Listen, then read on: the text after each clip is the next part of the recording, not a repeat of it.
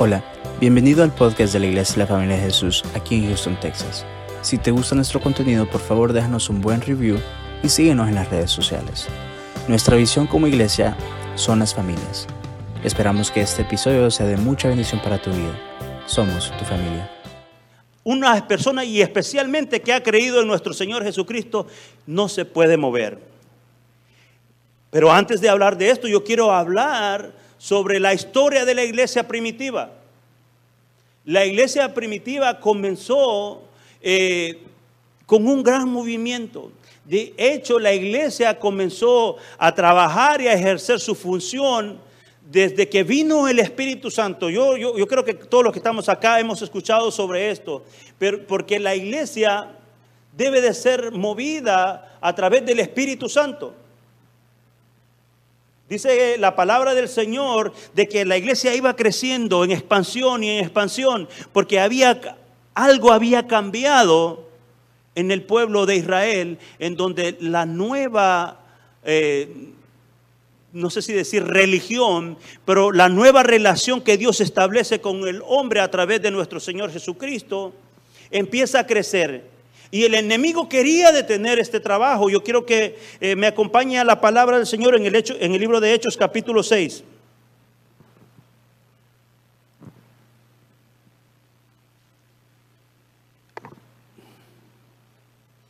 Dice elección de los siete diáconos.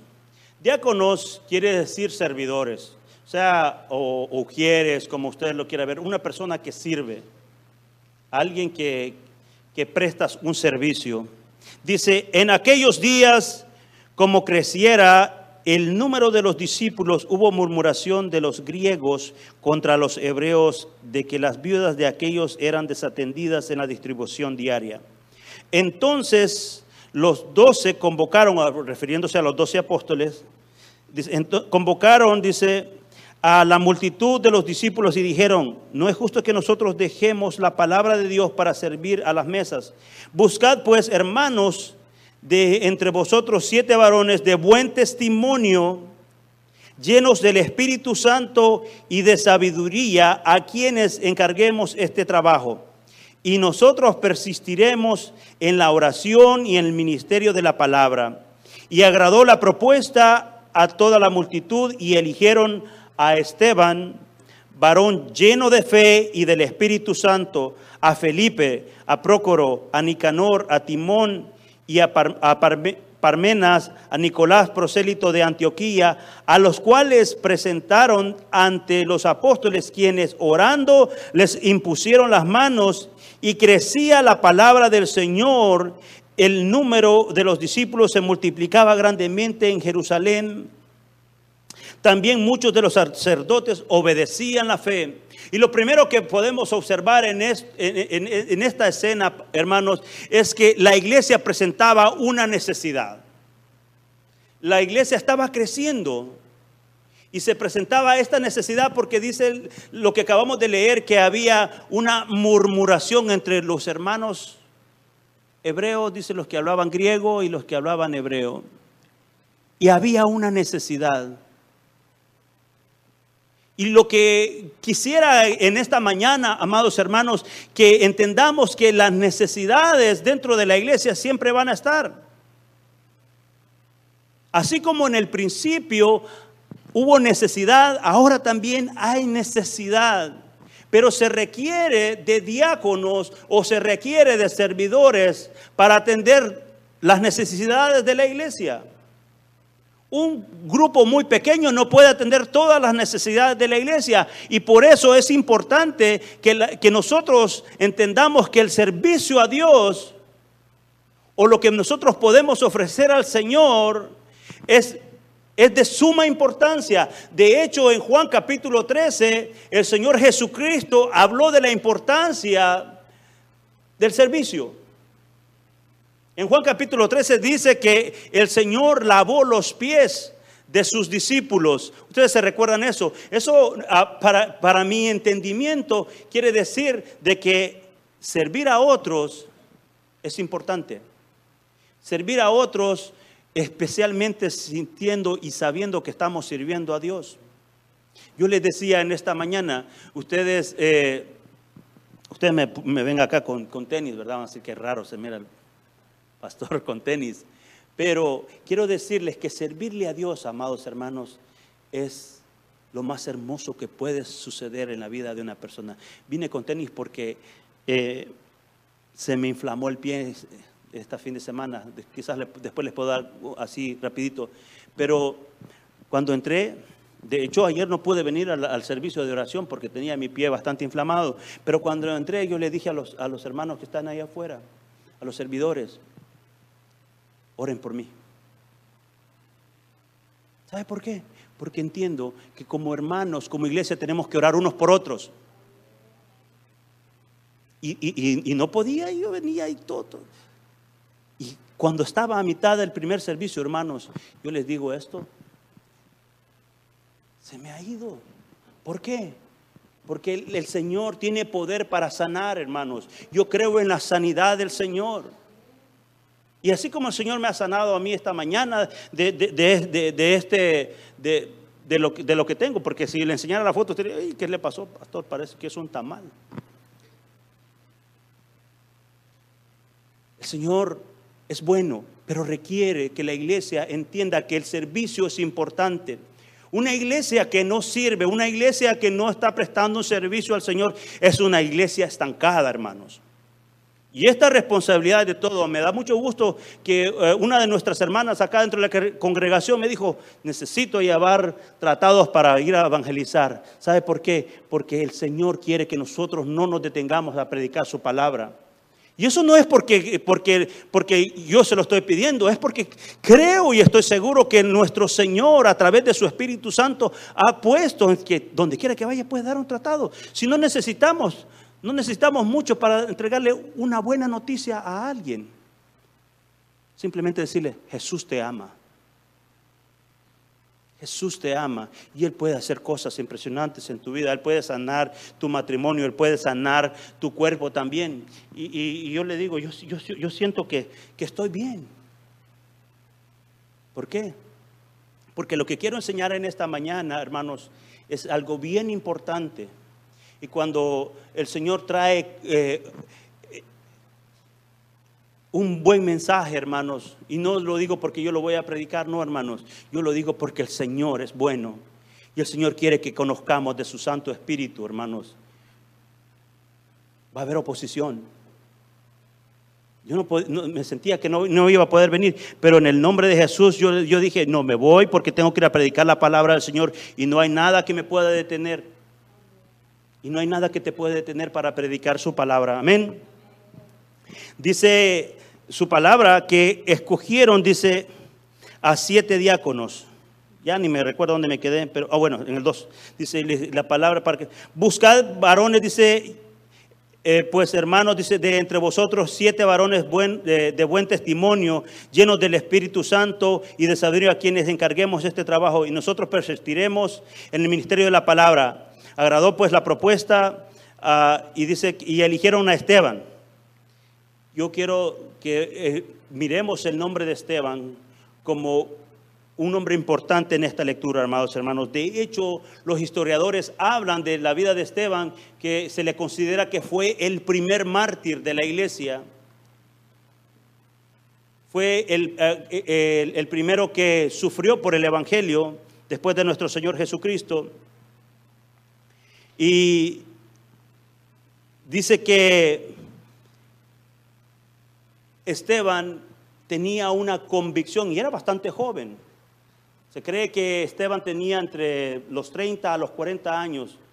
O sea, era bastante joven Esteban, pero Esteban decidió creerle al Señor y entregarle su vida a nuestro Señor Jesucristo. Y Esteban yo veo una cualidad muy importante en él. Era un hombre comprometido con Dios y es lo que Dios está buscando. Así como el principio, la iglesia primitiva, hermanos, fue un hombre comprometido con Dios. Eso no ha cambiado. El compromiso a Dios es más importante, hermanos, que el compromiso a los hombres. Eh, cuando una persona está comprometida con Dios, donde quiera que vaya, va a saber que usted es un representante del Señor. De hecho, la palabra dice que nosotros somos sacerdotes, ¿verdad? Y dice que somos reyes, pero a veces no nos comportamos como sacerdotes, a veces ni nos comportamos como reyes, nos comportamos como que, que no, no somos hijos de un rey. Si tú eres hijo de un rey, vive como el hijo de un rey. O, eres una princesa. Es así. Nosotros tenemos que tener buen testimonio, porque dice aquí que uno de los requisitos para que escogieran a estos siete eh, varones, dice que eran de buen testimonio. Yo le quiero preguntar en esta mañana, ¿cómo está su testimonio delante del Señor? Porque delante de nosotros es fácil aparentar lo que no somos. Delante de, de los demás podríamos aparentar lo que no vivimos. Pero delante del Señor, amados hermanos, ¿cómo está nuestro testimonio? Porque eso es lo que más importa. De buen testimonio. Y yo estoy seguro que los apóstoles cuando escogieron a estos siete varones, el Espíritu Santo les reveló y, y aparece Esteban como el principal. Aparece Esteban como el primero porque dice que era de buen testimonio. También era lleno de fe, lleno de sabiduría, dice el libro de Santiago, dice que si nosotros necesitamos sabiduría, ¿a dónde dice que vamos a pedir sabiduría? En el Google. Ah, no, ¿verdad? No dice sí. ¿A dónde dice que vamos a, o a quién le vamos a pedir sabiduría? Al Señor. Porque ese e, es el único que nos puede dar sabiduría, amados hermanos. ¿Cómo podemos hablar? ¿Cómo hablo? cómo me comporto también. Estoy hablando mal del hermano, o, aunque no sea hermano, de, de, mi compañero de trabajo. Oh, no, es que, amados hermanos, donde quiera que usted vaya, usted está representando al Señor. Donde quiera que usted vaya, tiene que pedirle sabiduría al Señor, cómo me estoy comportando. ¿Cómo vivo mi vida? ¿Estoy siendo de buen testimonio al Señor? ¿Sabe qué es lo que pasa cuando una persona tiene un buen testimonio delante del Señor? Ahí encuentra la gracia de Dios. Y aunque eh, la mayoría de veces hablamos y decimos que, que, la, que, la, gracia es recibir eh, lo que no, I lo que no merecemos, pero sí, hermanos, pero la gracia tenemos que buscarla todos los días. La gracia de Dios tenemos que buscarla como que, como que es un tesoro, hermanos. Porque cuando nosotros buscamos la gracia de Dios, la vamos a encontrar. El Señor no lo va a negar. Pero Esteban, como dice su escritura, era un hombre lleno, era de buen testimonio, lleno de fe y lleno del Espíritu Santo. Yo quiero que me acompañe ahora el versículo 8 del capítulo 6 de Hechos. Dice, y Esteban, lleno de gracia y de poder, hacía grandes prodigios y señales en el pueblo. Entonces se levantaron unos de la sinagoga llamados los libertos y los de Sirene, de Alejandría y de Cilicia y de Asia disputando con Esteban, pero no podían resistir a la sabiduría y al espíritu con el que hablaba. Entonces sobornaron a unos para que dijesen que hablaba que habían oído hablar palabras blasfemas contra Moisés y contra Dios y soliviataron al pueblo, a los ancianos y a los escribas remitiendo y le arrebataron y le trajeron al concilio y pusieron testigos falsos que decían, este hombre no cesa de hablar palabra de blasfemia contra este lugar, este lugar santo y contra la ley. Pues le hemos oído decir que ese Jesús de Nazaret destruirá este lugar y cambiará, cambiará las costumbres que nos dio Moisés.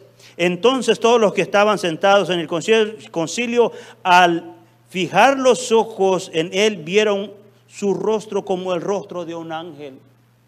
Imagínense lo que pasa en la vida de Esteban, que se levantan estas personas a hablar mal contra de él y empiezan a decir falso testimonio. ¿Y qué nos dice esto, hermanos? que cuando decides servirle al Señor, en algunas ocasiones se van a levantar personas en contra de tu vida. ¿Qué nos dice esto? Que habrán personas que incluso el enemigo va a utilizar para que hablen mal y den mal testimonio de ti. Pero algo que tienes que estar seguro es que si tu vida está bien delante del Señor, es lo único que necesitas. Tú sabes cómo es tu relación con el Señor, porque la vida del cristiano se trata de una relación personal con Dios. Ninguno de nosotros, los líderes de la iglesia, puede andar detrás de cada uno. Pero alguien que sí quiero que estés muy, que, lo tengas muy claro en, en, tu cabeza es que Dios, uno de los atributos de Dios es que Él es omnipresente. O sea que donde quiera que vayas, ahí está Dios. Ahí está Dios. En donde quiera que tú estés, ahí está Dios. Y estos hombres dice que se levantaron contra Esteban y querían destruir su vida. ¿Saben por qué? Porque Dios lo estaba utilizando grandemente. El trabajo de Satanás, el trabajo del enemigo es detener tu camino con el Señor. Y Esteban lo tenía muy claro. Yo no sé si tú también tienes este tema muy claro en tu vida. El enemigo va a querer detener tu caminar con el Señor. Va a querer poner filosofías, fábulas, cuentos, mentiras, para que dejes de creer en el Señor. Pero cuando alguien ha entendido que su vida debe de permanecer firme hasta el fin,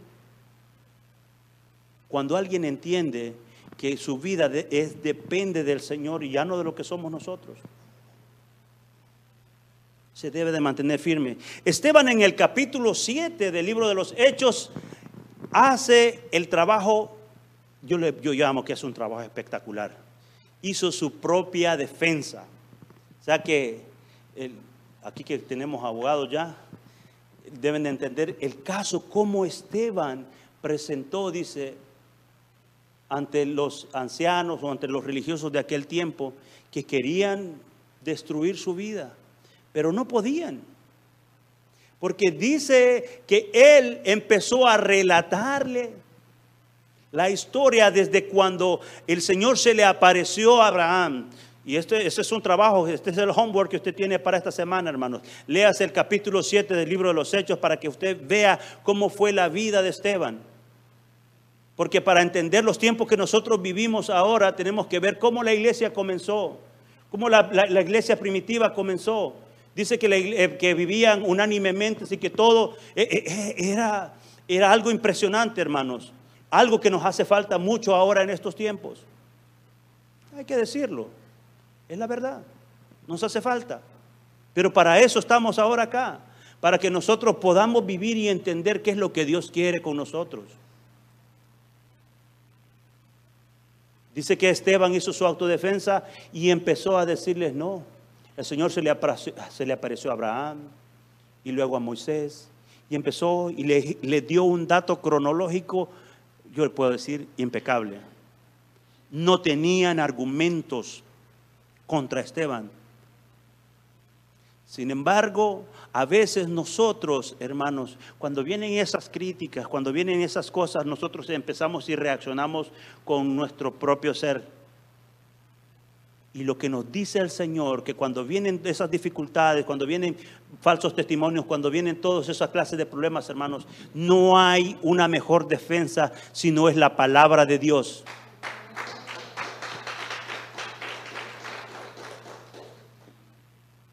La palabra de Dios es nuestra mejor defensa. Y de hecho Esteban sabía lo que nuestro Señor Jesucristo eh, eh, lo hizo. El Señor Jesucristo cuando fue tentado, dice que el, el enemigo le tentó para ver si era hijo de Dios. Le dijo, él sabía que era el hijo de Dios. Lo que pasa es que a veces nosotros cuando perdemos la identidad, hermano, y yo sé, estoy seguro que nuestro Señor nunca la perdió porque le respondió con la palabra del Señor. Pero cuando una persona no sabe si es, no sabe si, si es cristiano, y eso es, lamentable, hermano. de que cuando alguien pierde su identidad, el enemigo puede venir a decirle cualquier sarta de mentiras y decirle, tú no eres hijo de Dios. Pero yo le quiero recordar en esta mañana que usted es un hijo y una hija de Dios y tiene que recordarse todos los días, donde quiera que vaya.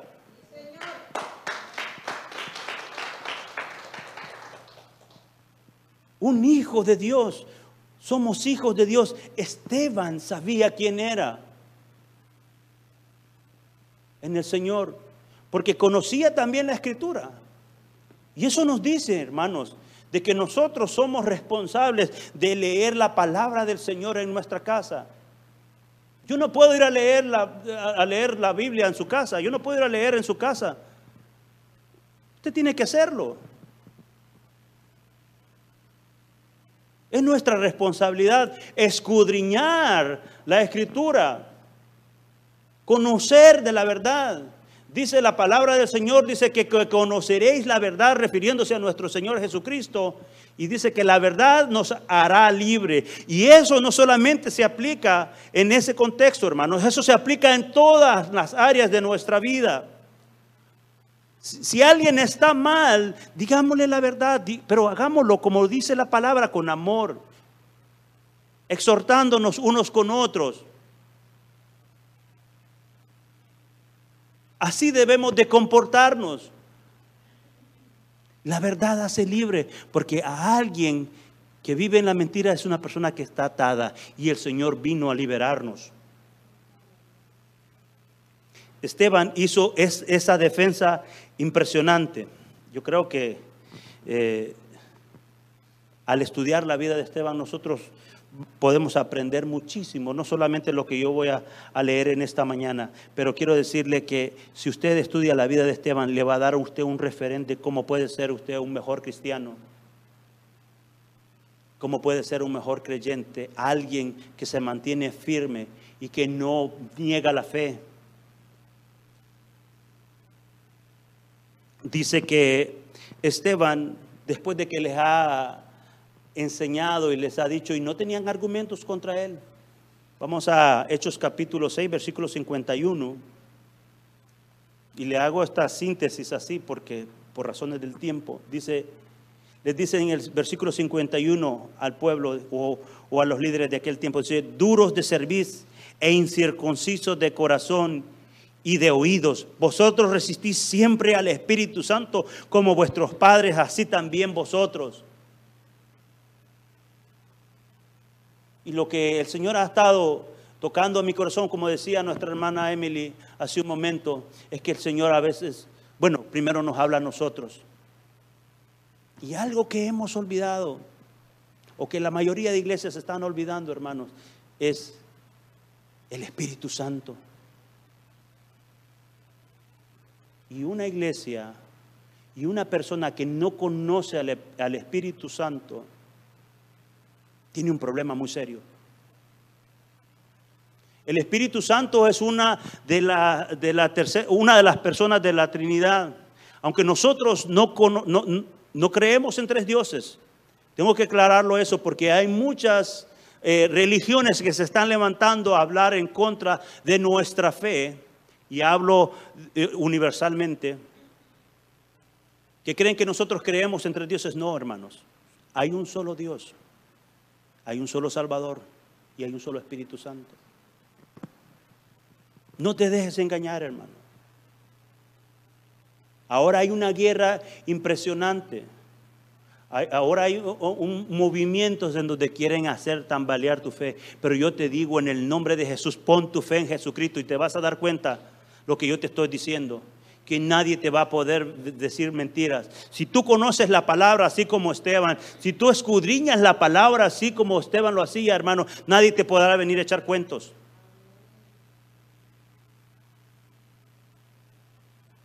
Les dice, duros de corazón, se resisten al Espíritu Santo.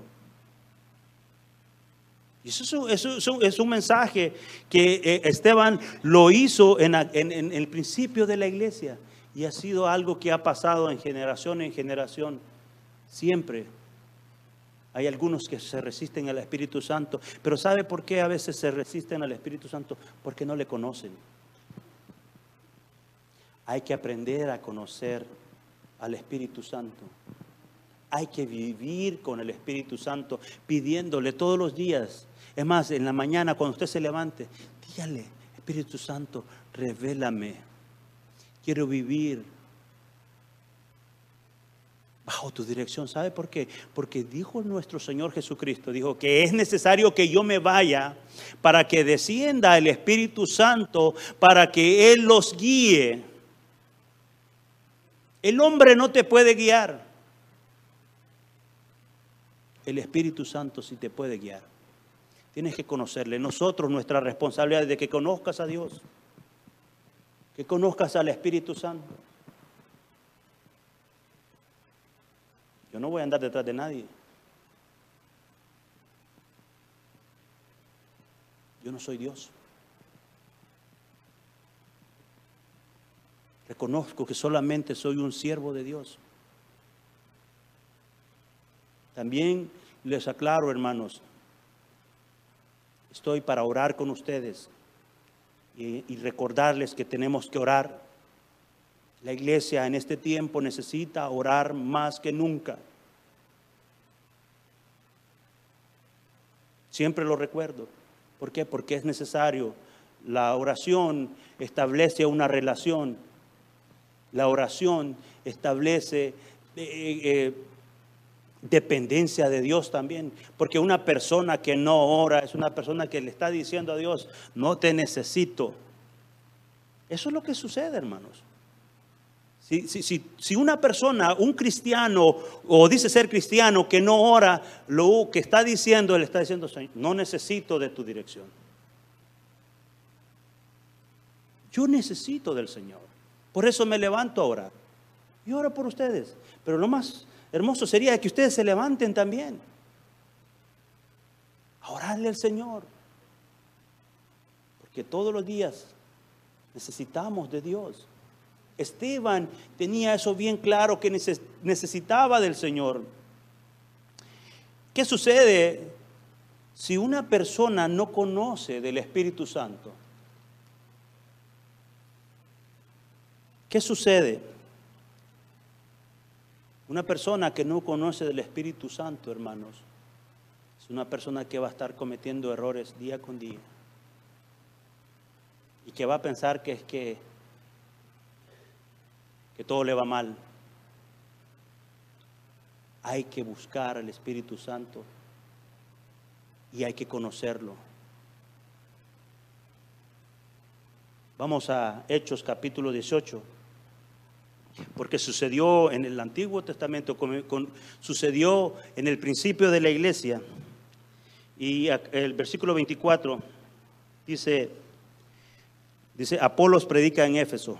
Dice, entonces, llegó entonces a Éfeso un judío llamado Apolos, natural de Alejandría, varón elocuente, poderoso en las escrituras. O sea que Apolos no era alguien que le podían echar cualquier cuento, hermanos. Dice que era elocuente, o sea que hablaba bien. O sea que tenía un, un denuedo, tenía una facilidad de palabras, o sea que era una persona muy educada, y especialmente en las escrituras. Y eso nos, nos, dice a nosotros también que tenemos que prepararnos en la palabra del Señor. Dice, este había sido instruido en el camino del Señor y siendo de espíritu fervoroso, hablaba y enseñaba diligentemente lo que concierne al Señor, aunque solamente había conocido el bautismo de Juan. Fíjese, no conocía al Espíritu Santo, dice, y comenzó a hablar con denuedo en las sinagogas, pero cuando le oyeron Priscila y Aquila, le tomaron aparte y le expusieron y le expusieron más exactamente el camino del Señor. Y queriendo él pasar a Acaya, los hermanos le animaron y le escribieron a los discípulos que recibiesen y llegando él allá fue de gran provecho a los que por la gracia habían creído. Fíjese, aquí habla de dos hermanos o, de dos personas, dice de Priscila y Aquila. Y eso nos dice, hermanos, que cuando alguien quizás no entiende la palabra del Señor, nosotros como iglesia somos responsables de explicarle. Dijeron, mira, tú conoces el bautismo de Juan, pero ellos lo llamaron y le dijeron, mira, ven, ven Apolos, te vamos a explicar. ¿Y sabe cómo reaccionó Apolos?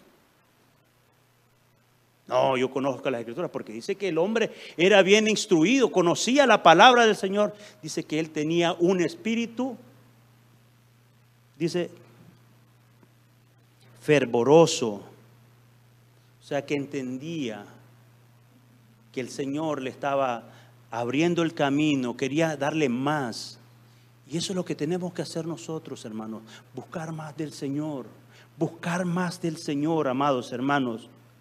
Pero ahora vamos al capítulo 19, en donde el apóstol Pablo les, les habla sobre el Espíritu Santo,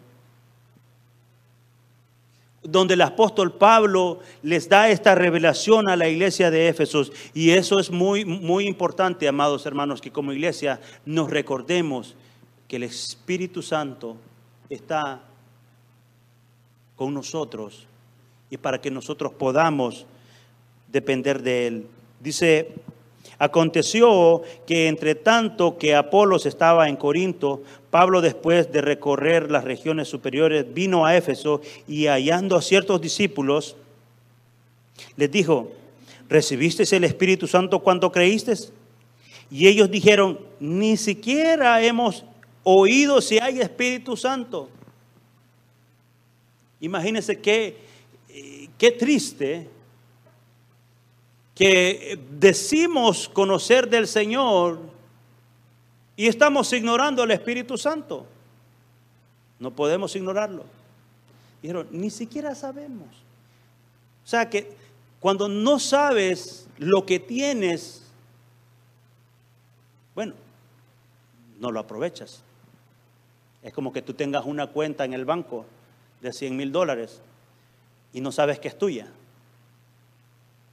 No la usas. Ah, pero yo te aseguro que si supieras que tienes 100 mil dólares en el banco, a ver cómo, cómo vivirías tu vida. Y es así, amados hermanos, cuando no sabemos lo que nosotros tenemos o cuando no entendemos lo que el Señor quiere en nuestra vida, que utilicemos, el Espíritu Santo está aquí para ayudarnos. El Espíritu Santo está para, para llevarnos en el mejor camino, para que tomemos buenas decisiones. Para eso el Espíritu Santo está con nosotros, porque dijo el Señor que no nos iba a dejar solos. Y no estamos solos. No estamos solos. Y dijeron, entonces dijo, ¿En que pues fuiste bautizados? Ellos le dijeron, en el bautismo de Juan. Dijo Pablo, Juan bautizó con bautismo de arrepentimiento, diciendo al pueblo que creyesen en aquel que vendría después de él. Esto es Jesús el Cristo. Ese fue el mensaje de, de, Juan el Bautista para que nos arrepintamos. Y de eso se trata, hermanos. Que nos arrepintamos y nos volvamos a Dios. Todavía hay tiempo de arrepentirse, de dejar el camino de maldad, de dejar el camino que no nos trae nada bien. Acercarnos a Dios.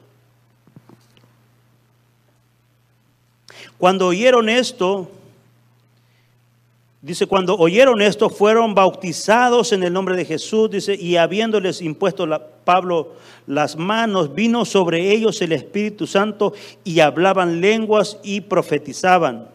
Eran por todos unos doce hombres. Wow. Dice que el Espíritu Santo, o sea, que no habían recibido el Espíritu Santo, no habían sido bautizados en el Espíritu, en el Espíritu Santo. Y es importante, amados, que recordemos eso. El Espíritu Santo quiere tener una relación contigo. Si en tu vida o en tu diario vivir haces cosas que sabes que no están de acuerdo a la palabra de Dios, porque el Señor nos ha dado una conciencia y sientes que te están diciendo no lo hagas, ¿sabes quién es el que te está hablando? ¿Sabes quién te está hablando?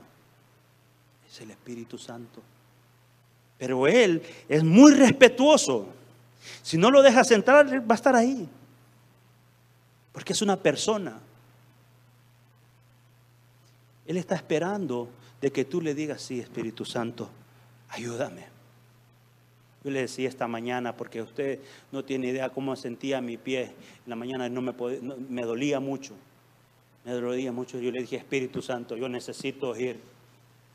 Yo necesito ir a la iglesia porque yo sé que yo te sirvo a ti. Y yo sé que tú puedes sanarme.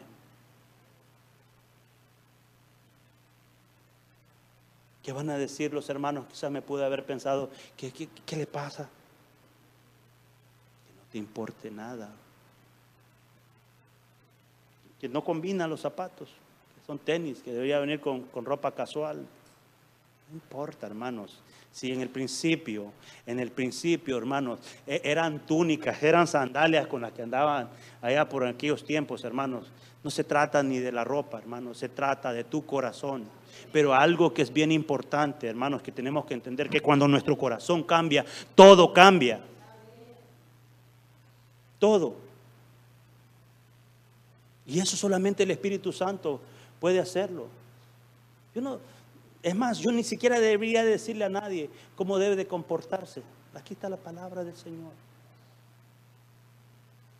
Dice la palabra de Dios que nosotros ahora somos de bendición bendecir a los demás. ¿Sabe qué pasa cuando usted bendice a los demás? Dios lo bendice. ¿Sí? Dios lo bendice. Usted quiere tener mucha bendición, bendiga a los demás.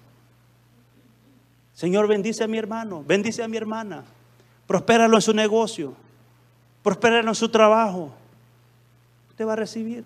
Porque dice la palabra de Dios, dice que bendecirá a los que te bendicen. Y su palabra no vuelve vacía, hermanos. Créale a Dios. Esteban, ahora me regreso a Esteban nuevamente. Esteban había entendido el propósito de su vida. Esteban había entendido que vale la pena sufrir por Cristo. Esteban entendió y, de, él podemos aprender mucho. Como dije, él fue el primer mártir que, que lo considera la iglesia hasta la muerte. Una persona que está llena del Espíritu Santo siempre va a responder con la palabra del Señor. Una persona que está llena del Espíritu Santo, no importa la dificultad que se encuentre, siempre el Espíritu Santo va a estar aquí. Y, lo vamos a leer acá, capítulo 7, eh, versículo 55. Ya esto es después de que Esteban había sido pues condenado a la muerte. Fíjese, dice, pero Esteban lleno del Espíritu Santo, Recordémonos cómo comenzó la vida de Esteban. Era lleno del Espíritu Santo. Dice, lleno del Espíritu Santo, puesto los ojos en el cielo, vio la gloria de Dios y a Jesús que estaba a la diestra de Dios. En ningún momento vemos que él dejó de ser lleno del Espíritu Santo a pesar de que ya estaba a punto de ser sacrificado. Pero eso nos dice, amados hermanos, que aunque estemos pasando, como dice la Escritura, en valle de sombra y de tiniebla, dice que nuestra mirada debe estar siendo siempre puesta en Cristo. ¿Y qué sucede cuando nuestra mirada está puesta hacia arriba y no hacia abajo?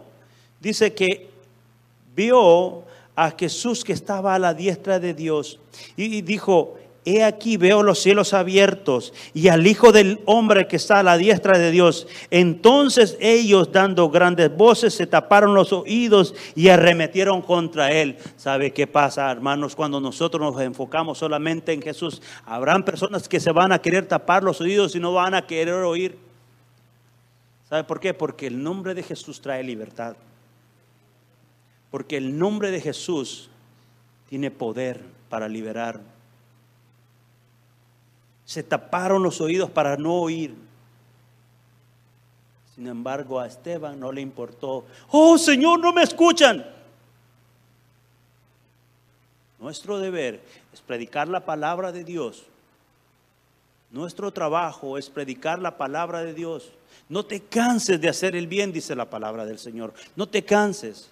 Créele a Dios.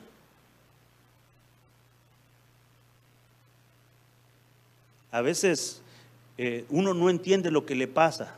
Yo hace unos días daba testimonio acá de cómo el Señor me ha cambiado de posición y ha andado por aquí, por allá dentro de la compañía. Y a veces vienen pensamientos a mí que a veces digo, no, pues es que a lo mejor el Señor está, eh, me, me quiere preparar en otras cosas. Pero sabe que he estado meditando en los últimos días, ¿sabes qué?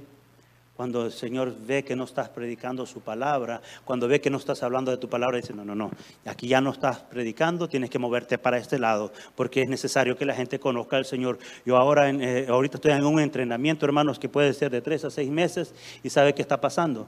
Hay dos personas que estoy ahí hablando del Señor. Estoy diciendo, ¿sabes qué? El Señor es bueno. Porque allá no estaba hablando, ya, ya la gente ya, oh no, si es pastor. Oh, va, tiene la iglesia. No, hermano. Hay dos personas nuevas a las cuales yo les estoy diciendo, ¿sabes qué? Tú tienes que poner tu matrimonio en las manos del Señor. Tú tienes que poner tus hijos en las manos del Señor. Tú tienes que poner este trabajo en las manos del Señor. Porque Él, Él es el único que puede darte. Y yo decía, no. Ah, porque yo estaba bien cómodo.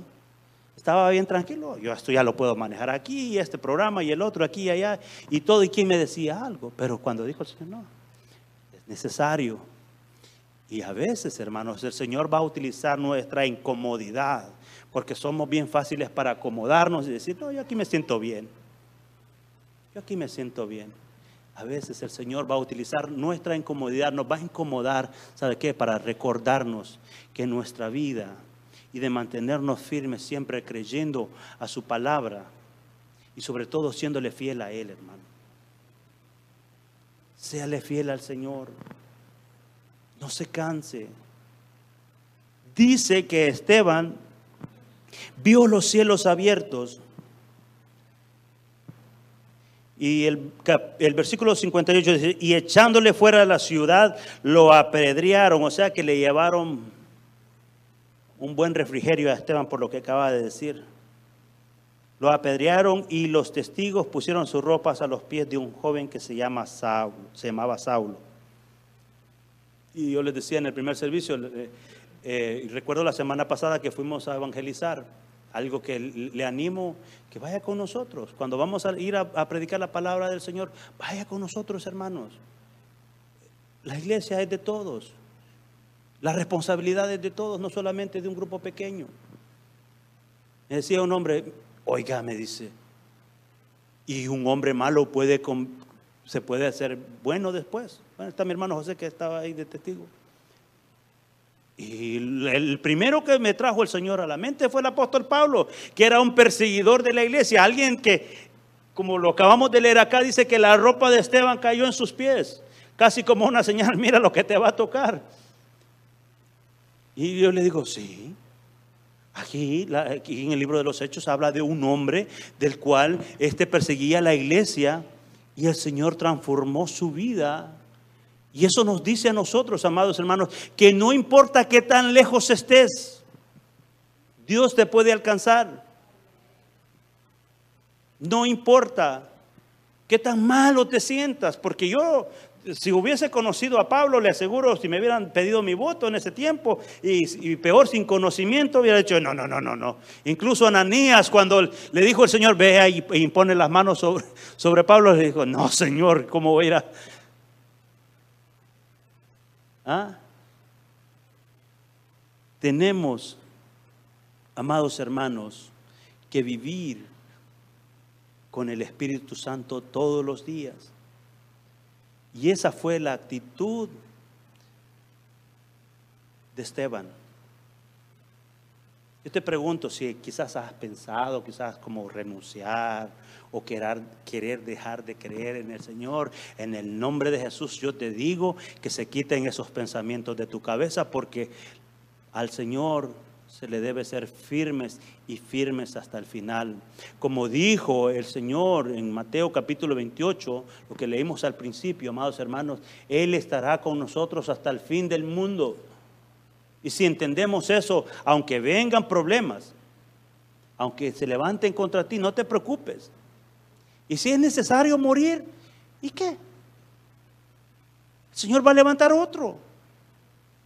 Esteban solamente fue el principio y una enseñanza para nosotros que entendamos que servir al Señor es servirle con todo y permanecernos firmes, especialmente en nuestra casa, hermanos. Es una señal que le decimos al Señor, aquí estoy. Úsame, Señor. Úsame así como usaste a Esteban, Señor. Entender la vida de Esteban, hermanos, entender el sacrificio que tenemos que hacer, que, lo que me pasó en la mañana, eso no importa. Mire, gracias al Señor tenemos una iglesia, tenemos hermanos que sirven, porque lo primero que hice fue cuando entré aquí a la iglesia, le dije, hermanos, tienen que orar por mí. ¿Sabe por qué? Porque no podía. Pero cuando nos unimos a orar unos por otros, las cosas impresionantes pasan impresionantes. Cosas impresionantes. Dice, y apedreaban a Esteban mientras él invocaba y decía al Señor, Jesús recibe mi espíritu. Y puesto de rodillas, clamó a gran voz. Y sabe como dijo, Señor, destruyelos. ¿Verdad que no? Dice, Señor, no les tomes en cuenta este pecado. Y habiendo dicho esto, durmió repitió las mismas palabras de nuestro Señor Jesucristo cuando Él estaba en la cruz.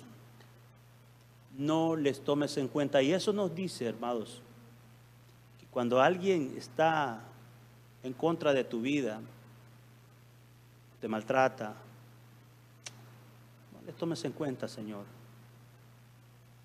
No le tomes en cuenta. ¿Sabe qué sucede? El Señor te va a respaldar siempre. El Señor te va a respaldar. Cuidemos nuestra vida, nuestra vida espiritual. Esto se trata de buscar del Señor. Esteban fue fiel hasta la muerte, estuvo firme hasta la muerte. La pregunta que te hago en esta mañana, ¿quieres estar firme? Solamente el Espíritu Santo te puede ayudar solamente el Espíritu Santo de Dios. en otra ocasión vamos a hablar eh, de lo que más puede hacer el Espíritu Santo en nuestra vida. Pero quiero pedirles en el nombre de Jesús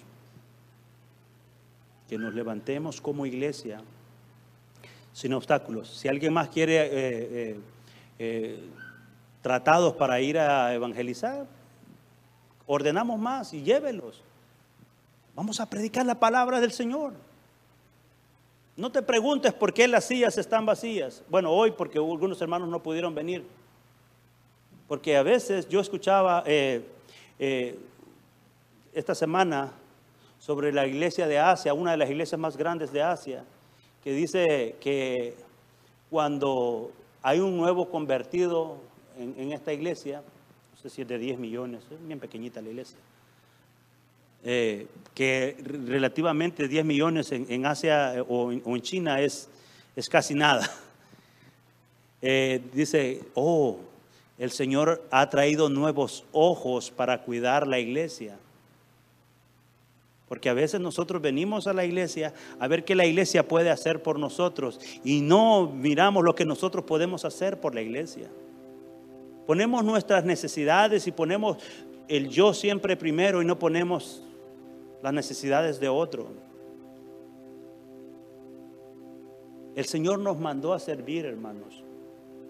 Como dije en Juan capítulo 13, el Señor nos dejó el gran mensaje del servicio. Pero se sirve para siempre.